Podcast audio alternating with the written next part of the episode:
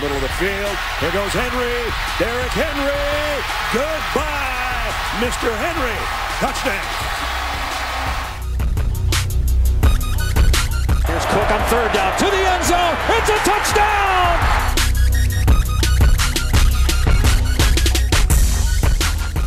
Salut à tous, bienvenue pour cette nouvelle édition de Radio Sa Made in US, spécial college football, toute l'actualité nord-américaine vue par les francophones, avec une sixième semaine de saison régulière passée au peigne fin, la surprise du Red River Rivalry, la confirmation de Utah, ainsi que les nombreux mouvements de la P-Top 25 et des différents coaching staff. Ce sera d'ailleurs l'objet de notre débat du jour. À mes côtés, le fondateur du site internet The Blue Pennant, Morgan Lagré. Salut Morgan.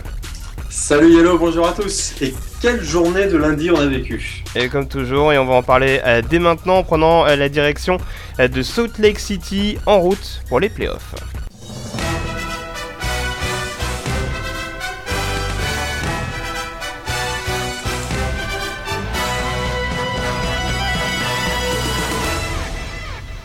Leur cote ne cesse de grimper, certains les plaçaient même euh, numéro 1 la semaine dernière, eh bien euh, Utah a confirmé ses bonnes dispositions du début de saison euh, dans un match phare du week-end. Les Utes sont dominés California à 30 à 24 avec une défense Morgan qui a fait souffrir l'un des meilleurs quarterbacks universitaires, Jared Goff. Oui, on peut dire qu'il a passé une, soirée difficile.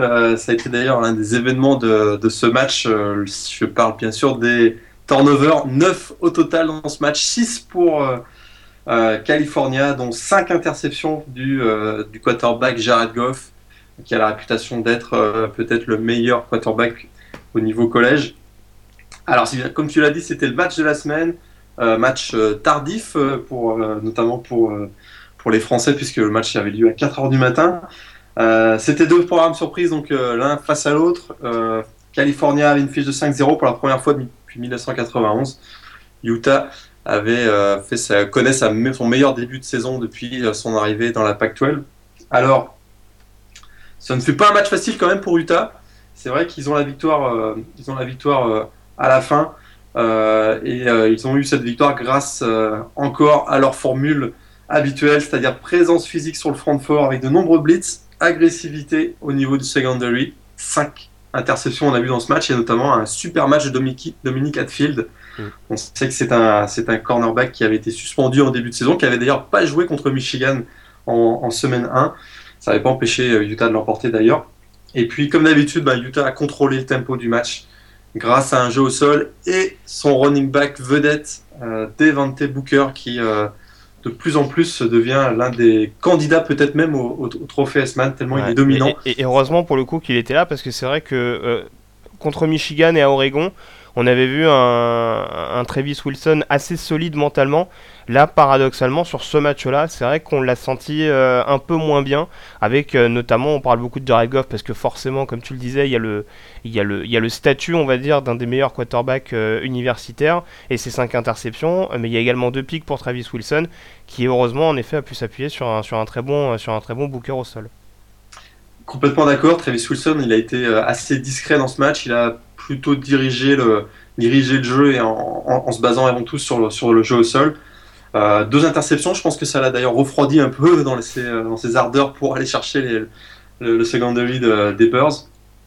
Mais quand on a un joueur comme, euh, comme Booker, pourquoi se priver de, de ses qualités? C'est vrai que c'est il a une capacité à transpercer la ligne euh, défensive adverse, une capacité assez incroyable.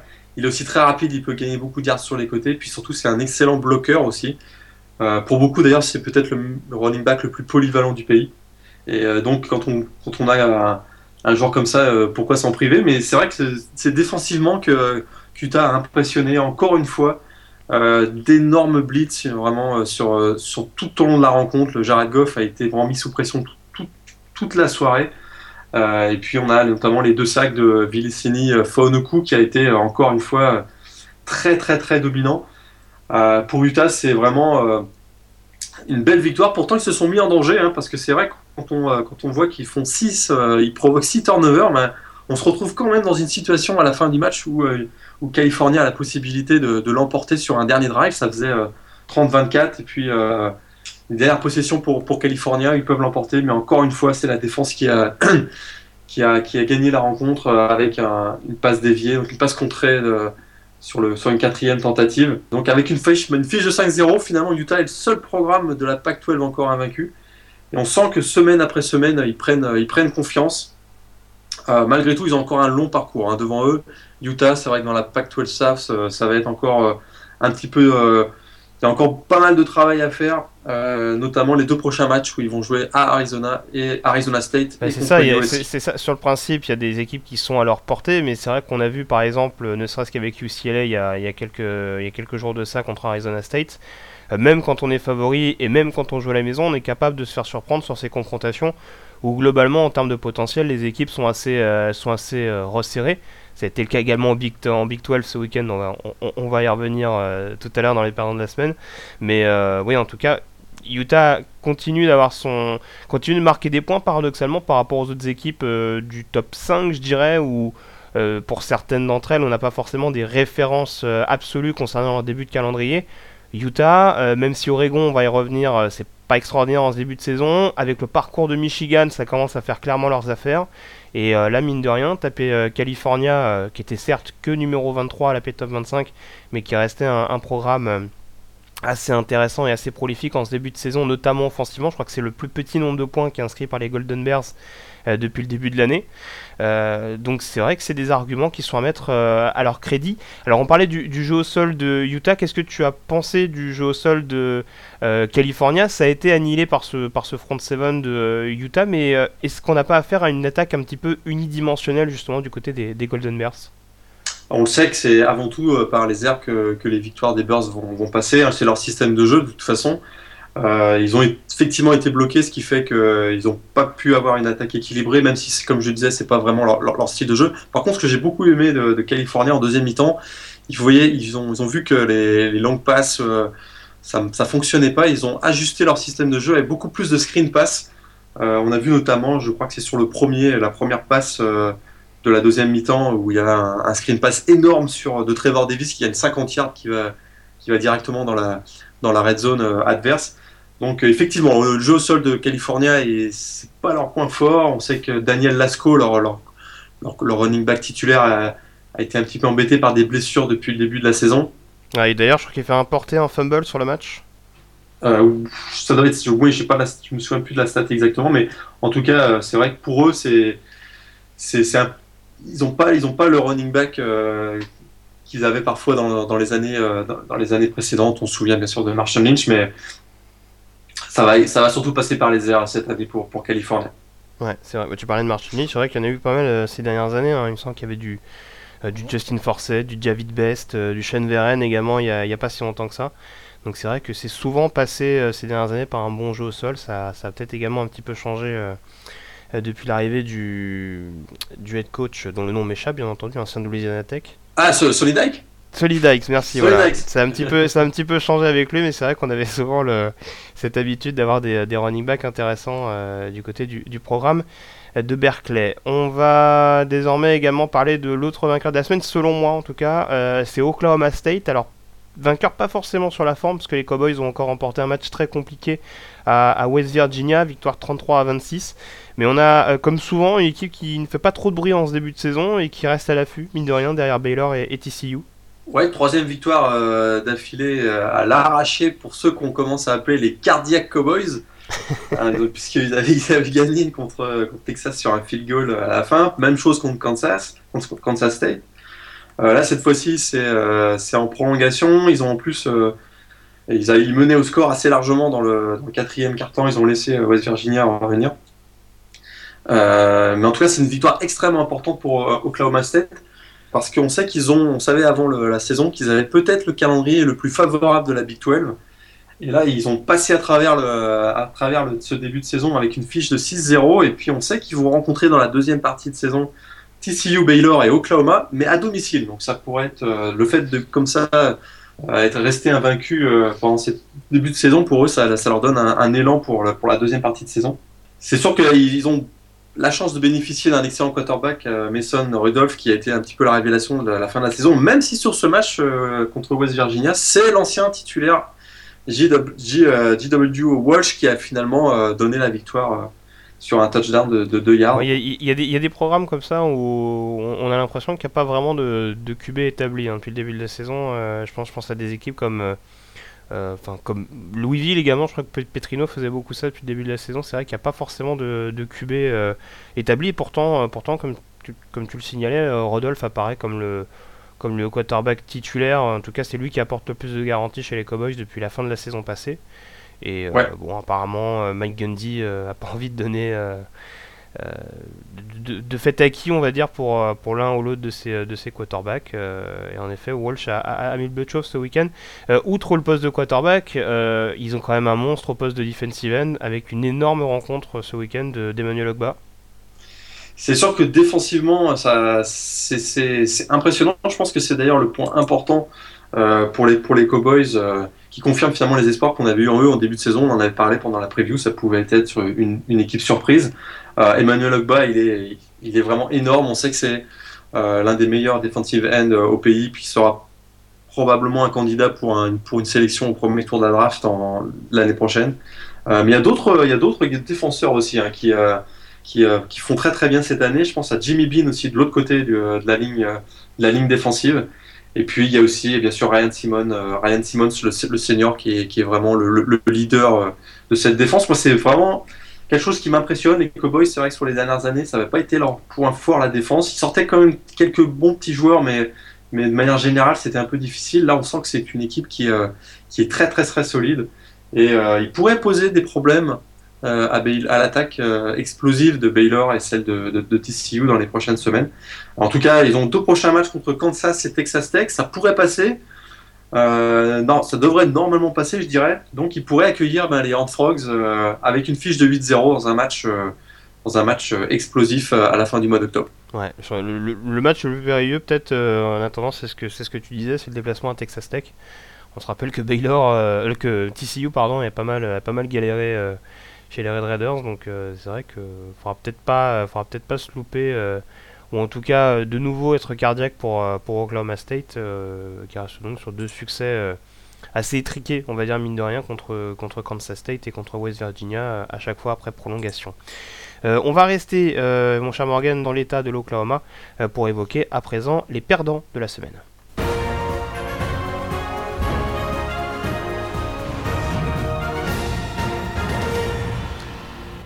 4 victoires lors des 6 dernières confrontations, une fiche de 4-0 après 4 matchs joués, et pourtant Oklahoma a chuté face au voisin euh, Texas, qui, on s'en rappelle la semaine dernière, donc euh, était en petite crise interne, on va dire, succès euh, des Longhorns. alors le score est de 24 à 17, c'est ça? Oui, je ne me trompe pas. Et alors, comment on explique une telle déconvenue pour les, pour les Sooners, surtout dans un match aussi important que celui-ci? C'est la loi du Red River Showdown. Hein. On, en parlait un petit peu la semaine dernière dans la présentation de, la semaine 6. Dans, ce, dans, ce, dans cette rivalerie, là, les deux équipes partent à égalité. Euh, que soit le, leur fiche avant le match, tout au long de la semaine, euh, sur les deux campus, c'est vraiment le gros, gros, gros événement.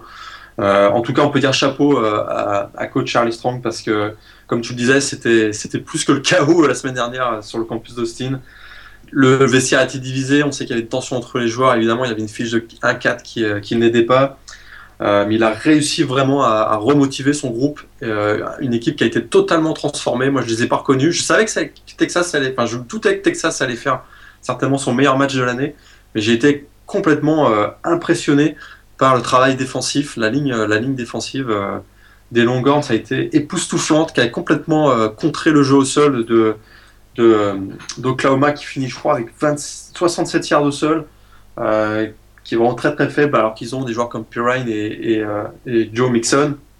Et puis Baker Mayfield qui a été complètement euh, mis sous le. qui a été complètement contrôlé dans, ce match. et les Longhorns également, offensivement, ben, ils ont, avec Gerard Hurd, ils ont réussi à contrôler le match, ils ont donné le tempo, et puis ils ont marqué, ils ont aussi profité d'un début d'un début très à leur avantage, un 14-0. Ils marquent sur le, sur, euh, sur une course de sur une course de Dante, non pas le, le, premier touchdown, c'est c'est la, la, jet sweep de Marcus Johnson. Ouais, voilà, c'est ça. Ah oui, sur, avec des plaquages euh, assez, assez élémentaires. Horribles, des Sooners, voilà, c'est ça que je, je cherchais. C'est euh, des, des, des, plaquages. C'est pour ça que t'as oublié en fait, tu voulais plus t'en rappeler. C'est ça, je voulais plus m'en rappeler. Puis juste derrière, il y a un fumble sur le kick, sur les kick-off return. Euh, et euh, ils en profitent pour, pour prendre l'avantage 14-0. Ça leur donne, c'est vrai, beaucoup de momentum. Et ils ont su euh, capitaliser sur, sur, ce début de saison, sur ce début de match, je veux dire, pardon. et derrière, une équipe d'Oklahoma qui, qui a été bah, décevante. C'était le retour de, Big Game Bob, hein, comme on dit. Bob Stoops qui a l'habitude de, de, passer à travers les, les, gros matchs, notamment en ball. Et bien là, ça a, été, ça a été très très très difficile pour les Sooners, qui ont été un petit peu mieux en deuxième mi-temps mais euh, ça n'a pas suffi. Euh, ils ont et qu'on passait leur match, quand on passait leur rencontre à courir après le score. Euh, exactement. C'était un petit peu, un petit peu compliqué. Alors, t'en parlais en, substance, c'est vrai que il y a une stat qui est quand même impressionnante sur ce match-là. on évoquait donc les 67 yards au sol d'Oklahoma. les Sooners qui ont fait un gros match en plus la semaine dernière. La défense des Sooners qui a fait un gros match la semaine dernière contre West Virginia. comment on arrive à encaisser 313 yards au sol de la part de Texas? euh, dont au moins 130 de la part des deux QB. Alors, on, sait, on sait que la principale menace de ces quarterbacks, c'est euh, leurs jambes. Mais de là à encaisser 313 yards au sol par 4 joueurs différents, euh, c'est quand même assez particulier. Euh, T'as une théorie là-dessus ou, c'est juste un match sans pour la défense de, bah, C'est aussi, aussi une super belle performance de la ligne offensive mhm. euh, de, Texas. C'est vrai qu'elle a, été, euh, a été très très très dynamique. Moi je les avais pas vus comme ça depuis le début de la saison. Hein. Ils se faisaient des blocs euh, très très mobiles, des blocs même, ils allaient chercher les, linebackers. ce, qui a, ce qui a permis notamment à Dante Foreman de, réussir le, jeu qui a été le tournant du match au début du quatrième quart-temps. Une course de plus de 80 yards qui a, qui a ramené les Longhorns dans la red zone euh, des, des, Sooners. Je crois que c'est vraiment la performance de la ligne, de la ligne offensive de Texas qui a, qui a été un rôle, euh, le rôle prépondérant dans ce match. Peut-être que les Sooners aussi ont pris un petit peu de haut euh, cette équipe de, Texas. Ils l'ont payé cash. Puis comme tu l'as bien dit, ils ont, fait, ils ont passé leur temps à, courir après le, après le score. C'est pas forcément une meilleure, la, meilleure façon de, de gérer un match d'un rivalry game comme celui-là. Euh, Baker Mayfield, il a, essayé tant bien que mal de, redynamiser son attaque, mais il n'y arrivait pas. Et puis il prenait généralement euh, sur un, sac sur, les sort down, notamment le, sac qui donne la victoire euh, à Texas, celui un, sac de, de Puna Ford qui, sur une, troisième tentative, va chercher profondément dans le backfield Baker Mayfield. Puis derrière, les Sooners sont obligés de punter. Derrière, ils retrouvent, ils n'auront plus jamais le ballon puisque Texas va contrôler les trois dernières minutes de jeu je pense que pour les Sooners, euh, ils devront être bien meilleurs défensivement, en tout cas pour, euh, dans le, face à des attaques comme, euh, dynamiques comme celle de, de Baylor et TCU, parce que ça arrive d'être assez compliqué pour eux. Ouais, on va reparler d'ailleurs de Baylor, où apparemment, tu nous l'annonçais un peu, mais ils sont un peu régalés, donc c'est clair que si la défense n'est pas ajustée du côté des, Sooners, ça va poser problème. Ça va poser problème. juste pour terminer, alors ça c'est juste mon impression personnelle, est-ce que porter Charlie Strong en triomphe à la fin du match, c'est pas un peu too much quand on est une équipe à 2-4 Ouais, c'est le, les circonstances euh, de ce match-là qui ont amené les joueurs à, à réagir comme ça. ne faut pas oublier quand même qu'ils se sont fait pourrir pendant toute la semaine. Euh, donc je pense que c'est ça en fait, c'est vraiment euh, ça a été. Ah mais pour, eux, ça a été une délivrance. Moi, je dis ça surtout pour ceux qui découvrent le match, ils, vont se dire putain mais c'est incroyable, Texas est champion national. Ouais, c'est sûr qu'avec le Golden Hat en plus, c'était hmm. une image assez, assez, assez marrante. Mais je pense que c'est ça, c'est une délivrance pour ces joueurs-là. Euh, ils ont eu, euh, ils se sont fait littéralement lyncher euh, dans la presse toute la semaine. Ils avaient à cœur de montrer que c'était une, équipe solide, une équipe qui avait du cœur. Et puis pour eux, c'est un, gros soulagement. Malgré tout, comme tu le dis, ils sont à 2-4. pour eux, maintenant, l'objectif, c'est d'aller chercher un ball. Mm. On va voir si. Au moins un ball, on rappelle que pour aller chercher un ball minimum, il faut au moins être à 6-6. Faut au moins être à... ouais, faut au moins être à 6-6. Sans avoir la garantie d'être sélectionné. Ouais, Texas, à mon avis, Texas va pas être, euh, va pas être obligé par, euh, par un ball, mais hmm. on, ne sait jamais. Mais euh, Charlie Strong, en tout cas, c'est peut-être la victoire référence. Hein. On parle souvent de, dans ce podcast de victoire référence. C'est peut-être pour lui celle-là. Alors, on va, on va voir la semaine, dans les semaines qui viennent. Très bien. Euh, paradoxalement, l'autre euh, perdant de la semaine a gagné. Euh, alors, qu'est-ce que ce fut dur? Michigan State, qui avait déjà perdu deux places à la Pair Rankings la semaine dernière après sa victoire contre Purdue. les Spartans sont encore dégringolés avec un succès poussif à Rutgers, victoire 31 à 24. Les Spartans qui n'impressionnent pas grand monde, j'ai l'impression, en ce, début de saison. Ouais, ils ont une fiche de 6-0. C'est une dixième victoire d'affilée quand même pour Michigan, pour Michigan State. Et c'est vrai qu'ils n'ont aucune victoire aisée cette saison. Hein. Notamment celle face à Oregon, on s'aperçoit que c'était peut-être pas une si belle victoire que ça. C'est vrai que ça a fait un peu illusion jusqu'à finalement la, déroute euh, d'Oregon face à Washington State, notamment euh, cette fin de semaine. Alors ils s'en sortent encore euh, difficilement. Hein. ils s'en sortent grâce surtout au travail de Connor Cook qui reste quand même très très solide, 357 yards à la passe, deux touchdowns dans ce match. Mais ils s'en sortent aussi, euh, si on reste sur ce match face à Rutgers, ils s'en sortent sur une énorme erreur de Chris Laviano, le quarterback de, de Rutgers, qui, euh, qui, fait un spike sur, un, sur une quatrième tentative. On a, là, il a eu une crampe au cerveau, là, comme on dit.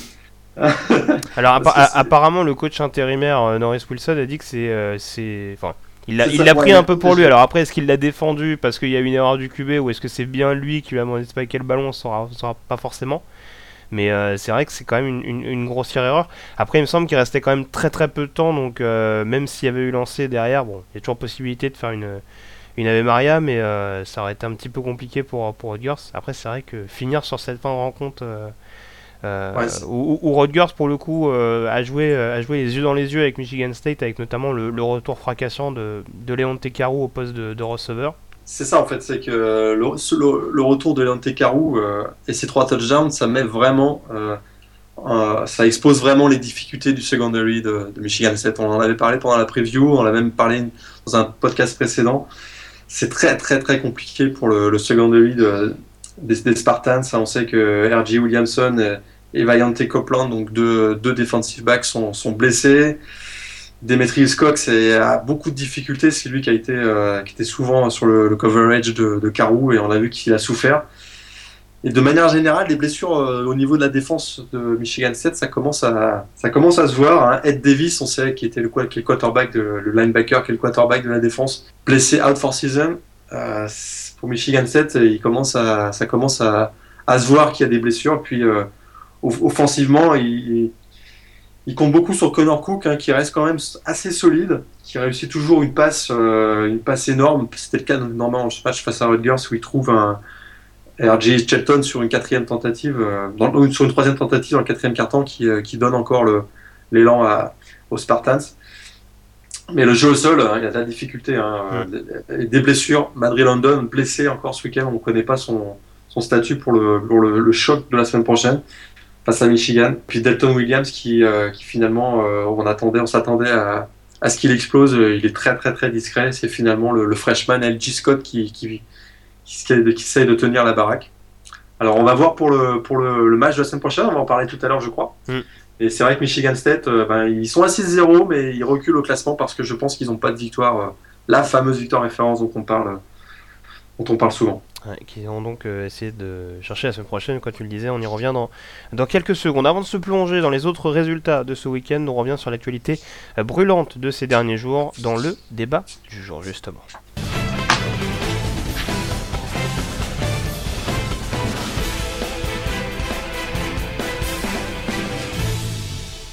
Et nous accueillons avec nous l'un des autres rédacteurs du site The Blue Pennon, que vous avez également pu retrouver de temps en temps sur euh, Radio Sa. Loïc nous rejoint pour ce débat de la semaine.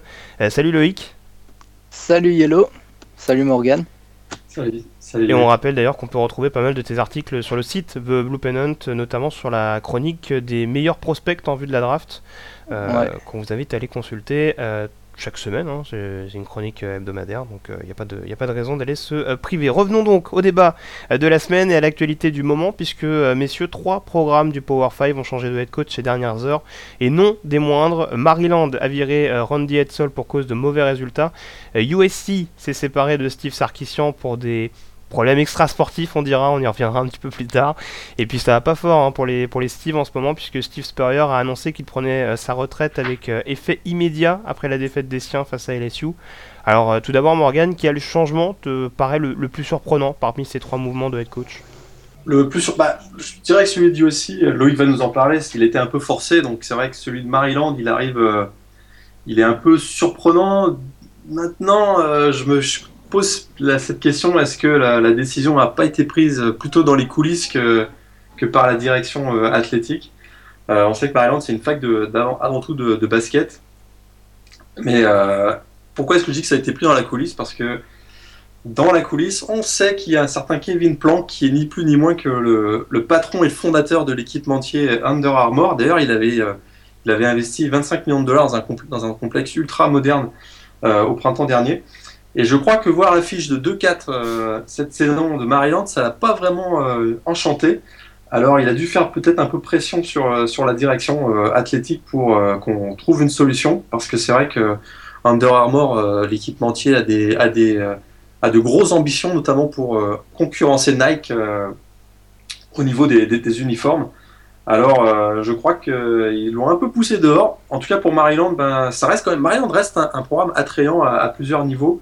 C'est vrai que c'est la grande région de Washington, puis il y a plusieurs prospects qui, sortent de cette région de ces, dernières années, notamment. Je pense à Dwayne Haskins, le quarterback, qui sera peut-être la prochaine star des, des Terrapins. Et puis, ils, évoluent effectivement dans la Big Ten Est, la redoutable Big Ten Est avec euh, Michigan State, Ohio State et Michigan. Donc je pense qu'ils peuvent attirer, en tout cas, un, ils peuvent attirer un, coach de renom. On parle, on parle de plus en plus du, coach de Temple notamment, Matt Rule, qui, euh, puisque Temple aussi c'est dans la famille Under Armour, donc euh, Matt Rule pourrait, pourrait venir, pourrait venir lui succéder. Oh là là, mais que des pistonnés, c'est incroyable. Que des. On passe aussi à Greg Schiano. oh merde, non, pas lui. Pas de travail, mais on sait qu'il a fait quand même un, sacré beau boulot à, à Rutgers. C'est vrai. Et puis, euh, et puis euh, Loïc va nous en parler, mais je crois que la chasse au Chip Kelly est lancée. Oui, pour USC en, en l'occurrence. Alors, je, je, je, juste, je, recontextualise euh, la situation à, à USC. Hein. donc, on, sait que Steve Sarkisian avait eu des des petits soucis euh, d'alcoolémie euh, qui avaient notamment été pointés du doigt en, en avant-saison. Je crois que c'était lors d'une cérémonie qui avait été organisée, organisée pardon, par, par certains boosters, où on s'en était vraiment rendu compte et apparemment ça, ça, a pris une ampleur supplémentaire au fil des, euh, des semaines. Il semble qu'il a été, il était un petit peu alcoolisé, on va dire, lors d'un match à Arizona State. Et, ouais, apparemment, ouais, il était sur la ligne de touche et il était un peu hagard. Ouais, comme tu dis, ouais. voilà. Et apparemment, ce qui aurait vraiment, euh, on va dire, fait stopper la, patience de, de, Pat Hayden, c'est notamment euh, une, un entraînement qu'il aurait manqué donc en fin de semaine dernière. Euh, ce qui aurait un peu scellé son sort. On, a annoncé dans un premier temps qu'il s'arrêtait temporairement de coacher, donc qu'il prenait une, on va dire un, petit congé, on va dire. salvateur et puis bah, finalement il est renvoyé. donc déjà, est-ce que toi ça te surprend Loïc cette nouvelle du, départ de, Steve Sarkisian de, USC ah, c'est surprenant parce que ça arrivait quand même assez tôt et puis forcément de la façon dont ça s'est fait. Après, c'est vrai que c'est aussi. Euh, ça pouvait pas être prévu, quoi. C'est parce que c'est pour des raisons personnelles. Euh, il est. Euh, bon, ça n'a rien à voir avec le football, mais il est en plein divorce. Donc il a trois enfants, il a ses problèmes d'alcoolisme du coup, donc forcément il fallait faire quelque chose. Mais là où c'est surprenant, c'est comment l'administration à USC a géré euh, le problème. Quoi. Hmm. Déjà, dès le début de la saison, quand il a eu euh, son souci euh, où il est apparu, il a fait son discours, il était complètement plein, enfin tout le monde l'a vu, voilà. Ça... oui, c'est vrai que Payton est un peu montré est un peu montré du doigt. Hein. C'est vrai que on, ah mais ouais, mais ça fait, pas mal sa gestion du années, hein. C'est vrai que Pat ça fait plusieurs années parce que déjà il avait il avait baissé son froc, on va dire, devant la NCA. Donc euh, après, euh, ça fait, ouais, voilà, il a envoyé Lane Kiffin, c'était pareil, c'était un peu euh, n'importe quoi en plein milieu de la saison, à l'aéroport, machin, gros scandale. Ensuite, Sarkisian, voilà, qui a pas fait l'unanimité non plus. Donc là, maintenant. Ah, surtout qu'en plus, ouais, surtout qu'ils avaient, il avait aussi viré Ed, Ed Orgeron, qui était ultra, ultra, ultra populaire sur, le, campus, sur, le campus. Et là, la pression est énorme, je crois, sur, sur Pataden parce que c'est lui qui a fait venir Sarkissian. On se demande même d'ailleurs si dans le processus de d'embauche, euh, comment est-ce qu'il euh, n'a pas pu euh, être au courant de ces problèmes-là parce que à Washington, on commence à entendre que que oui, c'était pas une première. C'était pas une première. C'est vrai que ça peut-être ça s'est peut-être aggravé avec, comme tu as dit, une situation familiale un peu difficile. Mais c'est vrai que Pataden, il est, il est un peu sur la sellette. Puis je dirais qu'en tout cas, le prochain coach qui va débarquer à, Los Angeles, euh, il va quand même hériter d'un groupe euh, assez talentueux. Je pense qu'il va, il va y avoir, y avoir une petite, une petite, euh, petite queue pour, de, certains coachs qui vont vouloir embarqués dans le, dans le projet de, de, USC parce que ils ont, ils ont quand même un avenir assez, assez intéressant. derrière Cody, Cody Kessler, il y a quand même Max Brown qui est un ancien. Oui, mais ils, ont, ils, ont, pas mal d'écoles, on va dire, qu'on va appeler pipeline, c'est ça, des, des programmes, qui, des, des, écoles qui peuvent facilement fournir des joueurs de, de talent dans la région. Donc mm-hmm. c'est vrai qu'on on sait que la Californie, c'est pas le pire état, on va dire, pour pour fournir des, euh, des lycéens de qualité. Donc euh, oui, c'est vrai qu'à ce niveau-là, il y a des perspectives intéressantes. Alors Morgan, tu, euh, tu taquinais un peu Loïc sur la perspective Chip Kelly. Ça te paraît une perspective intéressante, si c'est envisageable, bien sûr? Bon, déjà, Chip Kelly est toujours coach dans la NFL, donc on va... Puis ils ont gagné ce week-end, les Eagles, donc on va, on va voir ce qui, ce qui va se passer les, dans les années dans le, à la fin de la saison il y a quand même des, euh, il est quand même sous le coup de certaines suspensions de la, NCAA. Hein. c'est vrai qu'on a oublié, on a oublié ça, mais quand il est parti dans la NFL, euh, il a eu une, suspension de la NCAA. On ne sait pas trop comment ça, s'appliquerait s'il faisait un retour. Euh, maintenant, il connaît la, il connaît la Pac-12, il a gardé des contacts, des grosses connexions au niveau du recrutement. Il connaît très bien la zone géographique, cette zone géographique-là, donc il pourrait effectivement être une solution un peu évidente c'est vrai que son attaque avec le talent euh, des, joueurs, des joueurs athlétiques comme ceux de, de USC, ça pourrait être euh, explosif. Mais je crois qu'ils vont peut-être plutôt viser, euh, Loïc va peut-être nous, donner son sentiment là-dessus, mais il pourrait peut-être miser sur un, coach un peu plus carré, on va dire, à la Pat Fitzgerald, hein, le, par exemple. Le, coach, du Northwestern. Northwestern, qui en plus dirige une école privée hein, comme USC, donc il connaît un peu le, comment ça fonctionne, et puis qui a, un coach beaucoup plus discipliné et respecté par ses joueurs. J'avais euh, j'avais du coup euh, une petite liste en fait de coachs euh, des rumeurs qu'on entend. Bon bah Chip Kelly, apparemment il est pas fan de Los Angeles. Mais bon, après dans les circonstances, s'il se retrouve sans boulot, qu'il a l'occasion de coacher USC, je pense que il fera peut-être pas. Le difficile. voilà.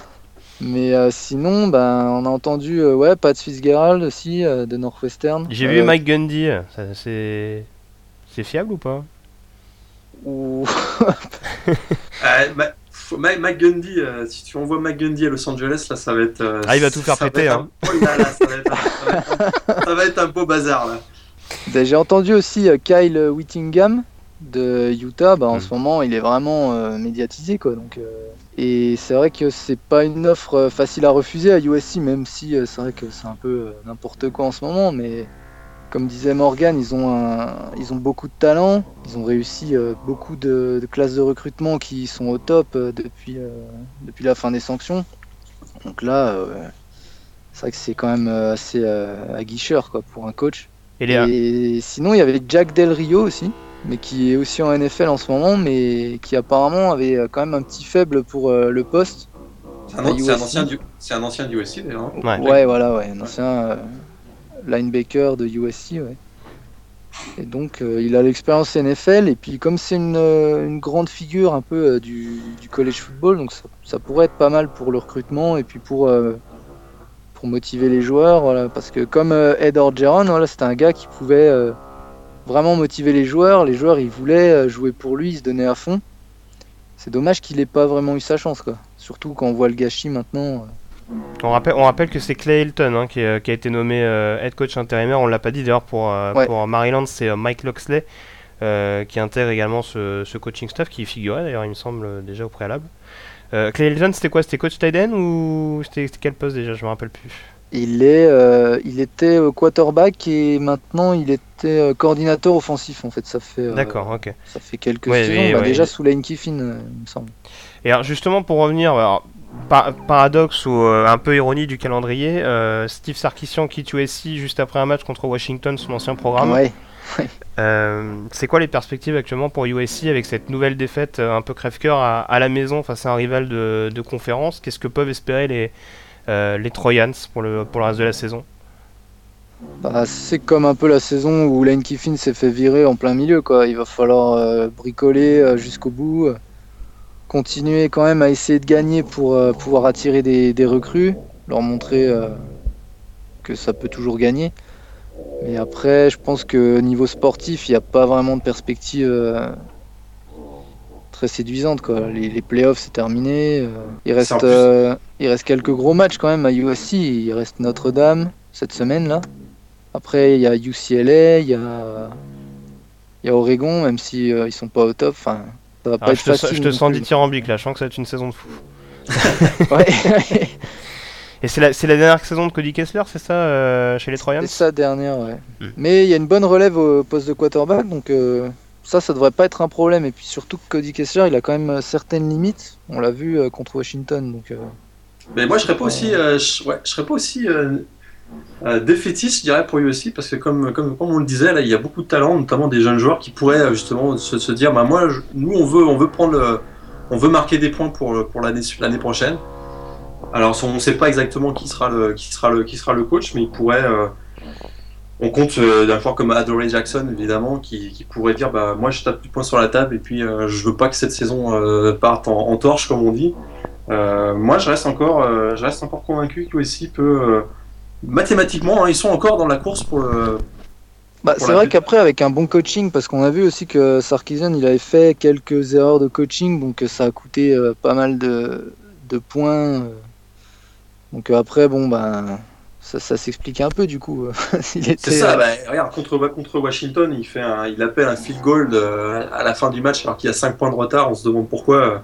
ouais, c'est ouais. typiquement, typiquement une erreur de coaching qui- assez évidente. Alors, est-ce que c'était ces problèmes d'alcool qui faisaient qu'il il prenait des problèmes, il avait des difficultés à, à, voir, à- à- à voir clair, on va dire. Mais donc, je me dis qu'avec le talent qu'ils ont, un, un coach qui va, qui va, qui va les diriger différemment, ça peut tout à fait passer euh, pour USC cette année. Euh, je- moi, je reste convaincu qu'ils vont encore être là fin, fin novembre. On va encore parler d'USC comme, euh, comme un candidat au peut-être pour, la- playoff, euh, pour le titre pour de le- conférence, tu penses?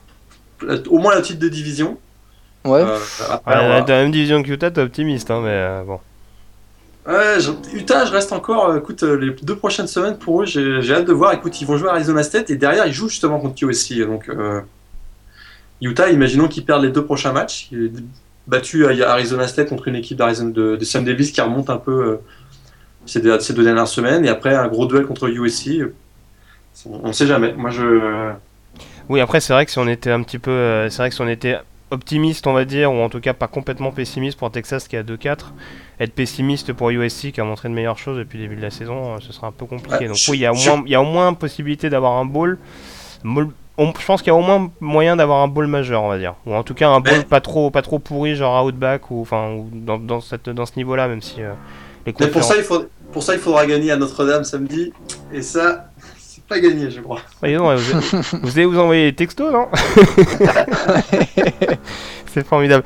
Euh, le troisième changement de coach, on va quand même en parler. euh, il, il est quand même plus que symbolique. ce Steve Spurrier qui annonce son, son retrait immédiat de, euh, de South Carolina après la, la défaite contre, contre LSU. Euh, ça encore, c'était, on en parlait en preview, notamment de la saison euh, Morgan. C'était presque inéluctable, on va dire, vu la situation, euh, vu, le, vu le déclin progressif des Gamecocks. Ouais, c'est ça, on sentait qu'il n'y avait plus la flamme hein, pour Steve Spurrier. Euh, head ball coach, comme on l'appelle. Euh, ça, ouais, quatre défaites, quatre défaites en conférence, en match de conférence. Je pense que là, euh, c'était, c'était trop. Moi, j'aime pas trop hein, le- la façon dont, dont ça se passe. Euh, lâcher son équipe en milieu de saison, moi, je suis pas un gros fan de ça. Ouais, c'est assez surprenant ça. C'est vrai que. Mais euh, il laisse un peu, il laisse un peu le, le, le programme ah, dans la, un peu dans la mouise parce que là ils sont, ils, ils ont une fiche de, de 2-4, euh, 4 défaites en match de conférence euh, SEC. Derrière, ça risque d'être très très compliqué pour South Carolina. Puis, euh, et puis pour les, les recrues, euh, finalement, euh, South Carolina vivait grâce à, à Steve Spurrier, grâce à l'image de Steve, de Steve Spurrier dans la SEC. Bah, c'est Ah, c'est notamment ce qui leur a permis de, de récupérer Jalen Clowney, hein, qui était un local, euh, Ouais, qui était un local, mais le poste de. Marcus Latimore aussi, ouais. Ouais, Marcus Latimore aussi, qui avait porté l'équipe. Ouais. Donc, euh, donc c'est vrai que ça va être à, à retravailler euh, à ce niveau-là. Euh, le point d'orgue, on va dire, de Steve Spurrier à, à South Carolina, donc c'est quoi? C'est c'est 10 ans donc à la tête des, des Gamecocks. D'ailleurs, ce qui est un peu paradoxal, c'est qu'on se rappelle à l'époque, il avait succédé à, à Lou Holtz, qui lui-même avait pris sa, sa retraite sportive dans la foulée. Donc, euh, prime à la jeunesse, on va dire, du côté de, du côté de South Carolina. Et euh, voilà, on va dire en, en 10 ans, le, le point d'orgue de South Carolina, c'est quoi? C'est cette, c'est cette finale de, de conférence sec en 2010 contre, contre Auburn? Ouais, les trois, les trois années suivantes aussi, hein, on sait que de 2011 à 2013, ils font, euh, ils font euh, 11 victoires. Ça, c'est quand même pour. Pour ceux qui se souviennent de South Carolina de- des débuts des années 2000, c'est assez incroyable. On suit 11 victoires pour ce, pour ce programme. mais on gardera quand même l'image. Je crois que c'est ça. Pour moi, South Carolina, c'est ces trois années où il a vraiment. où South Carolina a, rayonné dans la SEC, ce qui n'était pas gagné. Mais pour moi, ça restera Steve Spurrier, ça restera le coach de, Florida et puis son titre national en, en 96 et puis les, c'est ce qui restera. Et puis les médias regretteront bien entendu ces, euh, ces, éternelles euh, citations euh, assez, j'allais dire cocasses, oui c'est vrai que... Ah c'est un régal. Hein. Voilà, il, il, avait pas la langue dans sa poche, on sait que c'était un grand copain de Debo Sweeney, notamment le, le voisin de, de Clemson, donc voilà, bon c'est... Ah, s'il se reconvertit, se reconvertit à la télé là, ça va être, ça va vraiment être drôle. Hein. ah oui, je pense que ça peut être intéressant dans, une émission type College Football Final ou quelque chose comme ça. Je pense que il aurait, pas la langue dans sa poche pour débriefer certaines rencontres. Donc euh, ça, va être intéressant à suivre. Euh, donc voilà, en tout cas, euh, on, va suivre l'évolution de South Carolina, USC et, Maryland pour qui la saison un peu compliquée continue avec donc du, changement au niveau du, coaching staff. Loïc, on te remercie d'avoir été avec nous et puis bah, on te retrouve très vite en tout cas. Ouais, bah je pense qu'on fera quelque chose pour parler, pour revenir un peu plus sur USC ou perspective d'avenir, voir ce qui s'est vraiment passé. Donc, euh, probablement dans la semaine. Et puis, on parlera de la défaite à Notre-Dame. non, justement. D'accord, très bien. Bon, bah, on suivra ça en tout cas sur, euh, sur le site de Blue Pennant. Et euh, donc, comme je disais, la, suite de la, de la situation actuellement du côté de, de Cal. À la prochaine, Malheur. Yes, ça marche. Allez, ciao. Et il est temps, mon cher Morgan, désormais, d'évoquer les autres résultats de cette sixième semaine.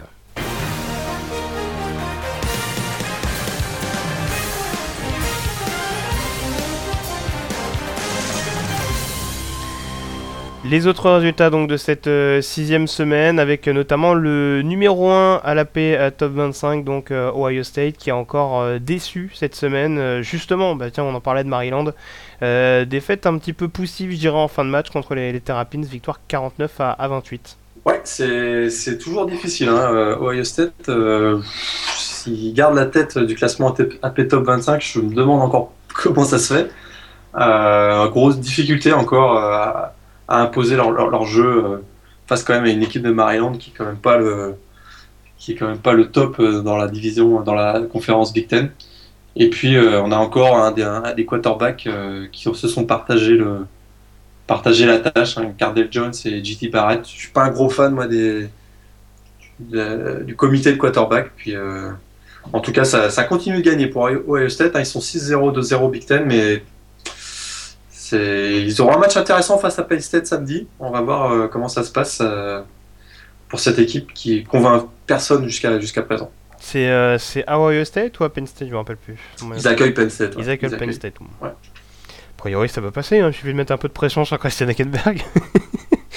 Mais bon, en tout cas, ce sera, ce sera suivre. Tu nous en parlais donc la semaine dernière. Baylor qui s'impose donc assez largement sur le terrain de Kansas, victoire 66 à, à 7 avec un euh, total, si je sais compter, de 9 touchdowns en faveur des Bears. Ouais, encore un match euh, monstrueux hein, de Seth Russell. Euh, il fait 4 touchdowns encore sur, sur ce match-là. On a aussi le, le, receveur Corey Coleman qui est, qui est, qui est époustouflant, mais bon, la, la faiblesse de l'adversaire fait que moi, j'arrive toujours pas à juger cette équipe de Baylor, hein, à l'inverse d'autres programmes du top, du top 5 euh, qui, ont des, qui ont des grosses victoires ou des, victoires référentes. Baylor, ils écrasent tout sur leur passage, mais ils jouent, ils jouent personne quasiment. Alors ils sont 5-0, 2-0 Big, 12. Euh, on va voir, euh, on va voir ce que ça donne. C'est vrai qu'on avait c'est une septième victoire d'affilée pour eux, en tout cas en match de conférence. On avait annoncé 80 points la semaine dernière, 66, puis ils se sont arrêtés dans le, dans le quatrième, dans le quatrième. Ils ont, ah, le fameux esprit Coubertin. Le... Ouais, après, après 66 points, Ils auraient pu s'arrêter à, 50. À quoi bon euh, Donc en tout cas Baylor qui est euh, nouveau numéro 2 et euh, le numéro 3 désormais donc qui a perdu une place me semble-t-il, à moins que j'ai dit une bêtise. Oui c'est ça oui. TCU qui s'impose pourtant, qui, qui réussit un, un, bon résultat sur le principe, victoire à Kansas State mais ce fut encore très très dur, victoire 52 à 45. Ouais, ça fut très très dur. On savait que ça allait être un match piège. Euh, il y avait un peu l'upset alerte sur ce match-là. On sait que les, joueurs de Bill Snyder sont toujours du coach Bill Snyder sont toujours capables de, sortir des grosses pertes dans les gros matchs. Mais Texas Christian, bah, ils peuvent compter sur euh, un joueur euh, assez incroyable, Trevon Boykin. Hein, vraiment, c'est quand il faut quand il faut peser sur le, appuyer, je veux dire, sur l'accélérateur. Il est, il est toujours là. Il finit encore avec 300 yards à la passe, 124 au sol. Il porte l'équipe et puis il trouve toujours Josh Jackson pour des, gros jeux. Ça a été le cas encore dans ce match-là, puisque à, à 45-45, ils arrivent à, il arrive à trouver, Boykin arrive à trouver Dawson pour le touchdown de la victoire. Texas Christian, quand même, c'est semaine après, semaine, c'est des victoires à l'arraché. On est un peu, un peu inquiet quand même pour la défense euh, des TCU parce que ils prennent quand même beaucoup, beaucoup, beaucoup de points. Hein. Face à Baylor, ça arrive d'être compliqué pour eux. Ouais, même s'ils auront l'avantage de, jouer la, rencontre à la maison. Euh, le nouveau numéro 5 désormais c'est Clemson. Euh, victoire assez sereine, avec notamment un bon début de match contre Georgia Tech pour s'imposer 43-24. Ouais, ils ont frappé fort. Hein. Première possession du match, je me souviens, un, touchdown, euh, une course de Wayne Gallman, de qui plus de 60 yards, qui leur, donne tout de suite le momentum. Puis Deshaun Watson, il gère le, il gère le jeu, il finit encore à plus de 260 yards dans ce match. Ils ont complètement dominé euh, une équipe de Georgia Tech qui est, qui est vraiment méconnaissable. Quatrième défaite de suite. Hein. Quatrième défaite de suite une équipe qui, a, qui joue la triple option, qui finit à 70 yards de sol, ça, ça, dit tout. Hein. Donc, euh, c'est très très compliqué pour Georgia Tech. En tout cas, Clemson continue son, son beau parcours cette saison. Oui, et puis son... pour le coup, tu fais bien de parler du jeu au sol, le, bon travail défensif, euh, on l'avait souligné contre Notre-Dame. Euh, ça fait quand même deux équipes dominantes, on va dire, au sol, qui sont, qui sont muselées de semaines de suite. Donc, ouais, Clemson qui continue de s'affirmer, au moins défensivement. Je pense qu'offensivement, il y a encore encore peut-être plus à, voir, mais en tout cas en, défense, ça reste relativement irréprochable. Euh, le nouveau numéro 6 également, euh, il y a plein d'équipes hein, qui ont, comme je le disais, qui dépassent désormais Michigan State. LSU vainqueur sur le terrain de South Carolina, dans ce qui sera donc le dernier match de Steve Spurrier chez Gamecocks. Euh, victoire donc d'LSU à l'extérieur, 45 à 24. Ouais, LSU qui avait fait un beau geste hein, dans ce match en décidant d'accueillir le, le, match à bâton rouge, alors qu'on sait qu'il y avait des inondations sur le campus de South Carolina. Ils ont, euh, ils ont reversé la, la, caisse, on va dire, à South Carolina. Puis euh, Léonard Fournette a aussi proposé de vendre aux enchères son maillot, son maillot pour euh, faire un don aux, gens qui ont, ouais, aux sinistrés des, inondations. Ça n'a pas été le meilleur match de Léonard Fournette. Il faut dire que le score a été rapidement à l'avantage des LSU. Puis on a vu, pour ceux qui sont intéressés à voir le, déjà, on dira le successeur de Léonard Fournette, on a découvert le, freshman, true freshman Darius Gliss, qui finit avec 160 yards de sol et euh, ça a été aussi une grosse recrue euh, euh, l'hiver dernier pour, pour LSU. Donc c'était au moins il y a eu ça d'intéressant. Et puis Brandon Harris qui a été si critiqué jusque depuis le début de la saison pour son, pour son jeu aérien, qui fait son meilleur match hein, de l'année avec 228 yards et deux touchdowns dans ce match. Ouais, ils sont pénibles, ils sont LSU. Hein. Ils ont ils ont un running sophomore et ils préparent déjà l'avenir. Eh oui. Incroyable. Vous ressemblez à Alabama à la force. Euh, justement, le Crimson Tide qui, euh, qui remporte un match euh, un peu pénible, hein, mine de rien, contre Arkansas. Victoire, 24, victoire 27 à 14 d'Alabama à la maison. Ouais, ça a été long à, se mettre en place. Hein. Finalement, ils ont, ils ont marqué 17 points dans les 11, 17 points dans le dernier carton, je crois.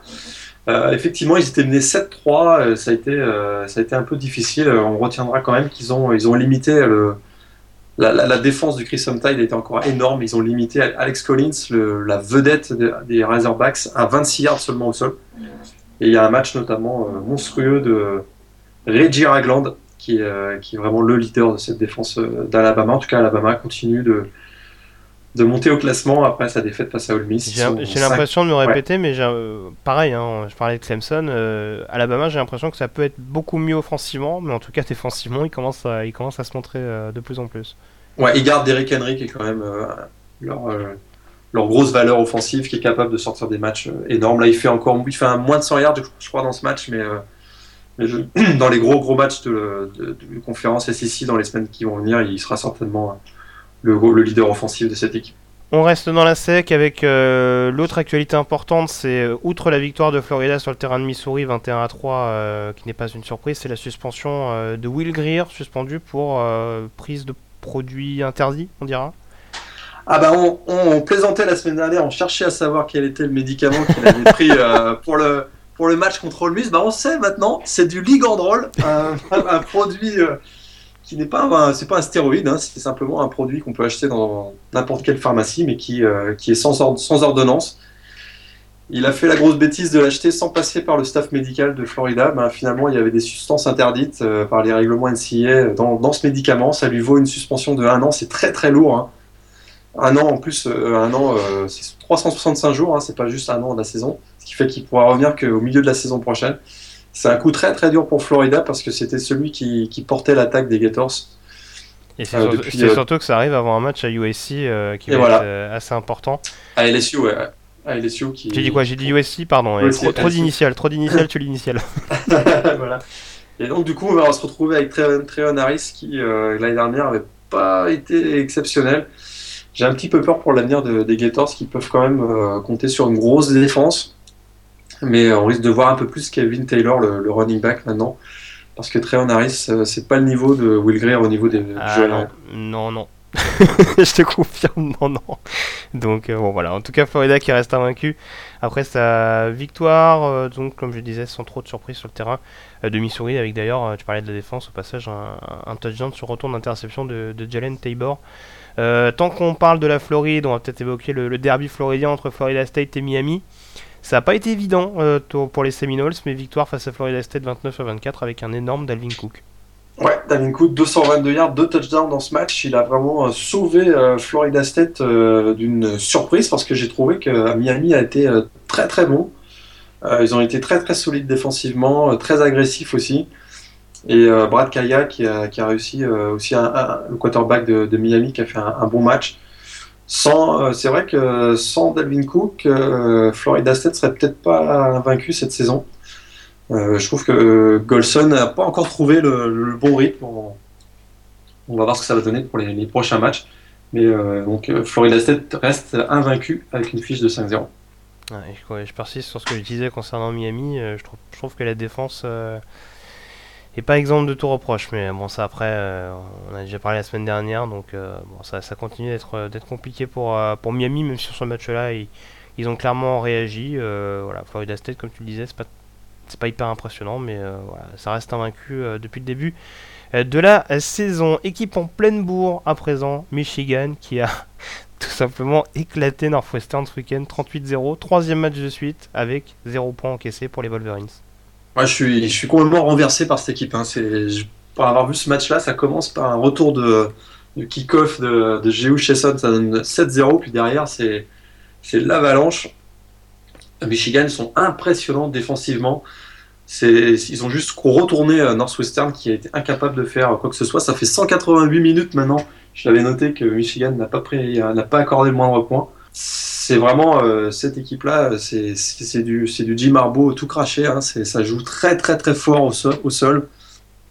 Ça fait aucune erreur. Et puis euh, défensivement, ils sont ultra agressifs. Hein. Des joueurs comme on en parlait la semaine dernière, Desmond Morgan, Joe Bolden, les linebackers sont monstrueux. Et puis il y a Wormsley, le defensive end, qui est également euh, très très costaud. Ils ont perdu euh, au Moudia, donc aussi un gros pass rusher qui, est out for season. Mais Michigan, trois victoires par blanchissage, c'est consécutif, c'est impressionnant. On a vraiment vraiment hâte de voir le match maintenant Michigan State euh, samedi prochain. Ouais, c'est surtout. alors au-delà des, au-delà des, des, statistiques et des performances, c'est vrai que ce qui est assez paradoxal avec ces dernières années à Michigan, c'est qu'on ressent vraiment une, confiance qui se dégage. C'est assez impressionnant. Alors tu me diras forcément quand tu prends pas de points pendant un certain laps de temps, forcément il y a la confiance qui va avec, mais euh, je trouve vraiment que cette équipe de Michigan euh, est, impressionnante jour après jour. Et euh, je, pense qu'ils feront. Je serais très étonné que Michigan State fasse un zéro pointé. Mais en tout cas, s'ils arrivent à battre Michigan State et en plus avec la manière, Là, je pense que jusqu'à la fin de la saison, ils vont être très très difficiles à arrêter. Et le, Michigan ou Iowa State, notamment en fin de saison, peut être encore plus intéressant à, suivre. Équipe qui déçoit par contre, c'est Georgia. Euh, Georgia qui menait assez largement euh, ce week-end sur le terrain de Tennessee, qui s'incline 38 à 31 et qui perd en plus Nick Chubb. Ça, ça, leur fait plus que la défaite, je dirais. C'est la, blessure de Nick Chubb, ça, ça ruine quasiment la saison de, Georgia. Encore une fois, on en parlait la semaine dernière, Mac qui, qui passe à travers un gros match.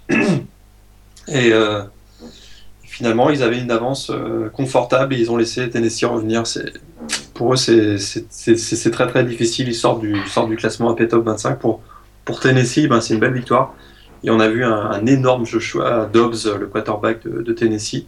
Trois touchdowns à la passe, deux au sol. Georgia, ben voilà, 4-2 maintenant. Fiche de 4-2, 2-2 SEC, c'est pratiquement terminé, on dirait, pour le, pour le, la petite division Est, même si ben, Florida, on ne sait pas vraiment ce qui va se passer à Florida. Donc, donc à voir, on se dit que peut-être même Tennessee, mathématiquement, ils sont pas, ils sont pas, ils sont pas morts non plus. Tout va dépendre de, Florida. C'est vrai que si Florida s'effondre avec la, suspension de Will Greer, ben ça devient encore plus ouvert dans la, division Est. Euh, en tout cas, c'est une défaite qui fait mal pour Georgia et qui perd en plus Nick pour la saison. Un petit point Big Ten. Alors, c'est pas forcément des énormes affiches, donc on va peut-être pas s'attarder très longtemps dessus, mais en tout cas, victoire importante de Wisconsin à Nebraska, victoire 23 à 21, et euh, succès d'Iowa contre Illinois, victoire 29 euh, à 20. Euh, les Hawkeyes qui passent d'ailleurs, je crois, en tête de leur division devant Northwestern après la, défaite des, des White Cats à Michigan. Ouais, tout à fait. Je reviens sur Nebraska. Hein. On en parle souvent des fans des Cornhuskers dans, dans ce podcast. C'est terrible hein, pour eux. Ça fait quatre matchs consécutifs qu'ils perdent sur le dernier jeu du match. Je ne sais pas si vous vous rendez compte, c'est assez épouvantable pour eux.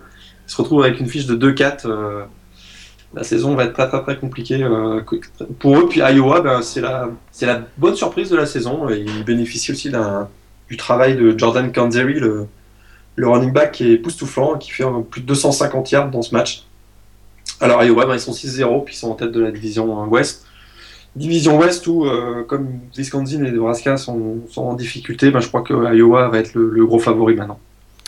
Je pense aussi, même s'il y a un match en prévision hein, contre, contre, Northwestern qui va être assez intéressant à suivre, notamment, euh, notamment défensivement, puisque dans ce secteur-là, les deux équipes euh, sont pas.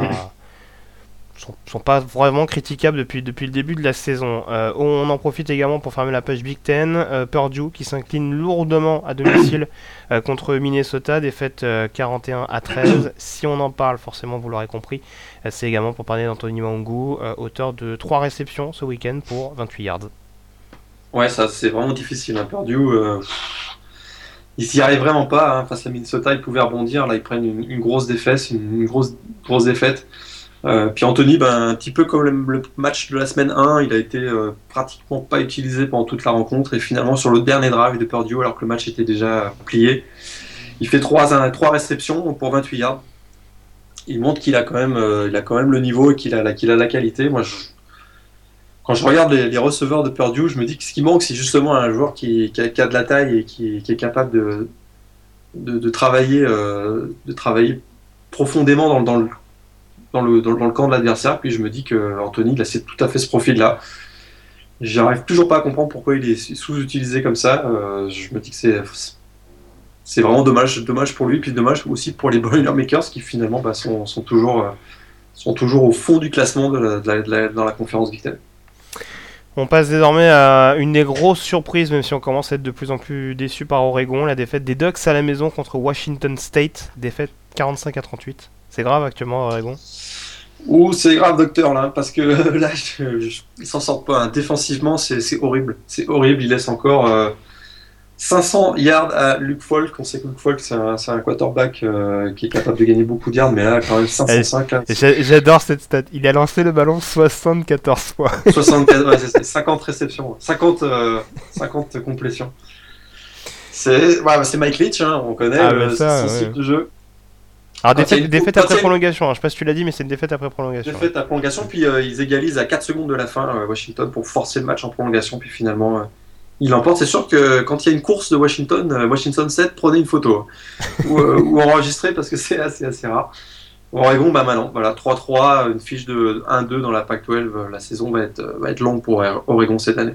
Ouais. Alors, si on n'est pas fan d'Oregon, c'est un match à regarder, hein, c'est un match spectaculaire, mais Effectivement. C'est vrai que pour le coup, pour Oregon, ça fait, ça fait un petit peu mal.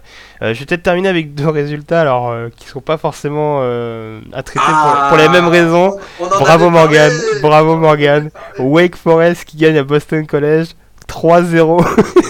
on l'avait annoncé, on l'avait annoncé celui-là. Et comme quoi, Boston College n'avait pas de problème offensif en fait. c'est Ouh là là, c'était horrible hein, comme match. Hein. Mais même si, même si le dernier jeu est assez drôle, parce qu'il y a un gros cafouillage. Euh, ils ont la possibilité de, gagner le match Boston College sur, euh, sur un dernier jeu euh, sur la goal line, puis ils font un gros cafouillage, ils s'en sortent pas. C'est à l'image du match. Et Boston College qui est dernier dans cette division maintenant. ils se sont fait passer par Wake Forest du coup? Euh, Les divisions atlantiques? Pas ils sont, ouais, ils sont derniers, tout à fait. Ils sont derniers. Donc ouais, va quand même y avoir des choses. Je, pense que le recrutement peut être un petit peu axé quand même de la part de, Steve Adadio. Je, voilà, je pense qu'il y a peut-être un secteur à, améliorer du côté de Boston College parce que c'est vrai que c'est quand même, assez flippant. Euh, déjà perdre contre Wake Forest, qui est quand même pas une place forte de la CC, c'est assez particulier. en plus 3-0 sur un match qu'on annonçait euh, déjà pas très sensuel, c'est quand même, euh, quand même assez, assez particulier. Et puis pour terminer, alors c'est pas une nouvelle extrêmement importante, mais le signaler quand même, on parlait des changements de head coach, le head coach de North Texas également qui a sauté, coach McCarney, renvoyé donc après la lourde défaite des méchants verts, les Mean Green à domicile face à Portland State, équipe de 1AA. Défaite 66 à 7. Je crois que c'est le deuxième fait d'armes d'ailleurs de Portland State qui avait gagné à Washington State en début de saison. Donc c'est pas le bon programme d'un double A joué euh, cette saison. Euh, ah mais sous 66 à 7 là c'est... Mais ça pique un peu ouais. North Texas forcément 0, 0 victoire depuis le début de la saison. Donc euh, ça faisait, ça faisait peut-être un petit peu trop au jeu du, directeur athlétique des, des Mean Green. Ouais là ça, devenait, ça devenait ingérable là maintenant.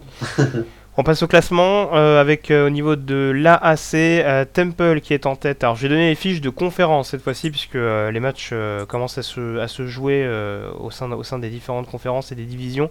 Donc dans l'AAC, donc Temple en tête de la division Est avec une fiche de 2-0 devant East Carolina et Connecticut à un partout.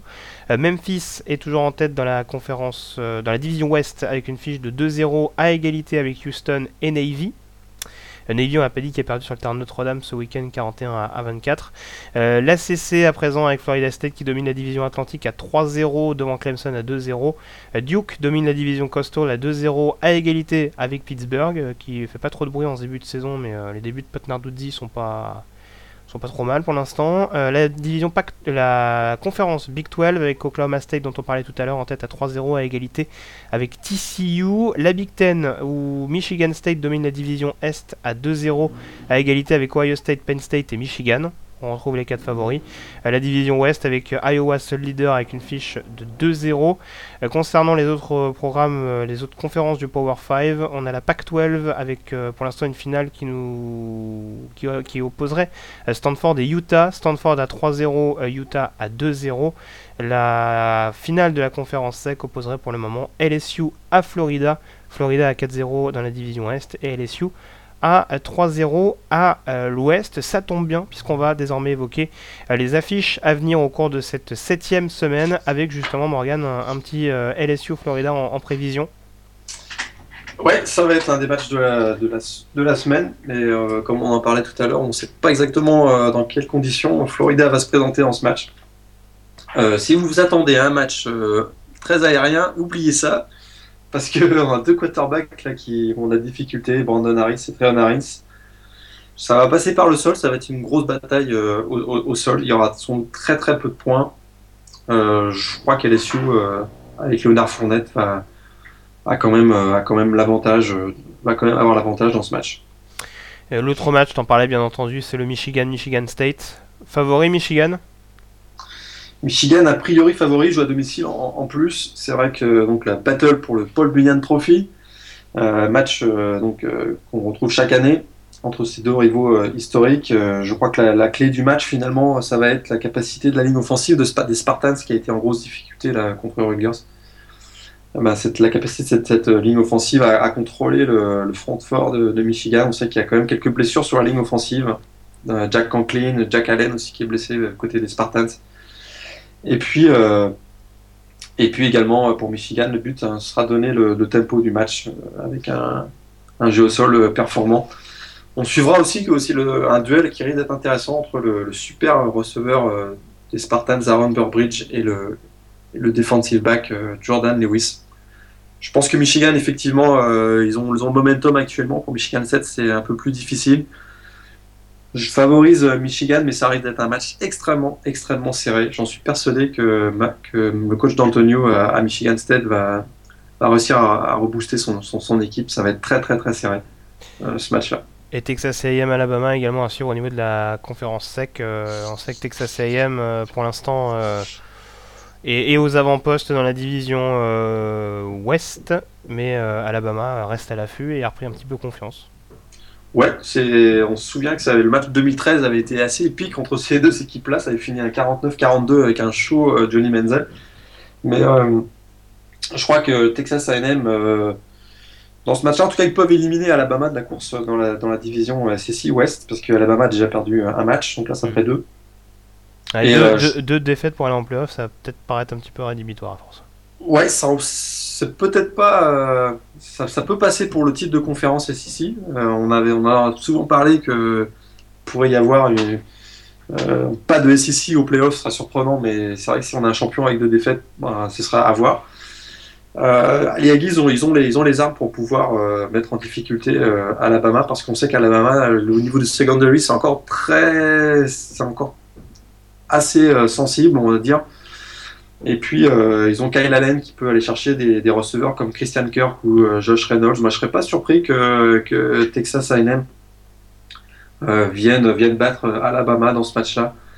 ils jouent à domicile et, comme je disais, en 2013, ils, avaient, ils avaient profité de l'élan du du Kyle Donc je me dis que Texas A&M pourrait encore, euh, pourrait encore euh, l'emporter dans, ce match, pourrait l'emporter dans ce match-là et devenir vraiment le, le gros challenger de, LSU dans la, dans la, division Ouest. Donc si je comprends tes pronostics, c'est LSU, Michigan, Texas A&M.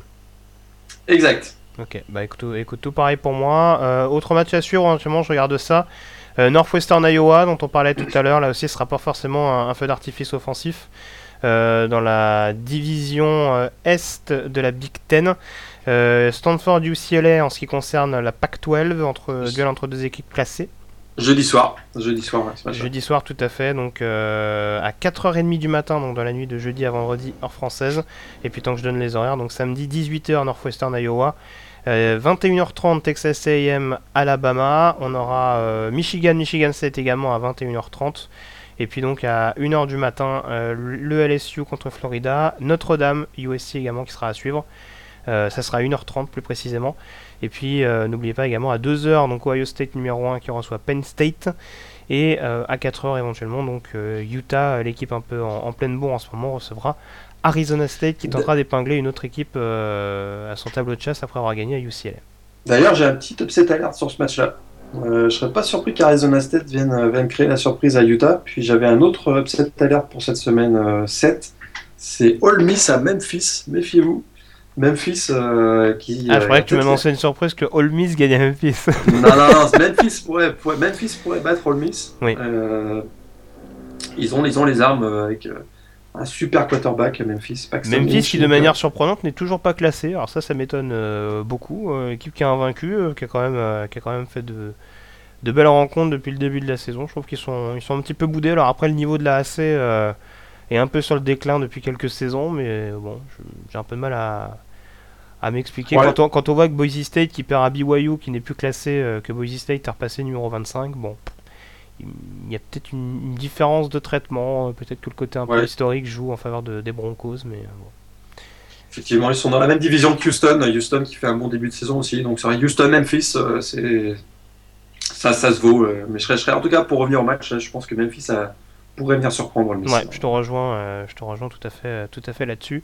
ce qui est presque un, ce qui est presque un derby, hein, parce qu'ils sont, ils sont, ils sont vraiment, ils sont vraiment collés l'un à l'autre. Euh, du côté de, de Memphis et, et d'Olmis. Euh, bah écoute, on a fait le tour, je crois, mon cher Morgan, sur cette semaine de college football. Il y a pas mal de choses à dire hein, au cours de cette sixième semaine. en tout cas, on se retrouve la semaine prochaine pour une nouvelle émission. Et d'ici là, passez un excellent week-end de football, à commencer donc par jeudi soir et ce Stanford UCLA. Ah, on se retrouve donc la semaine prochaine. Ciao Bonne semaine à tous, ciao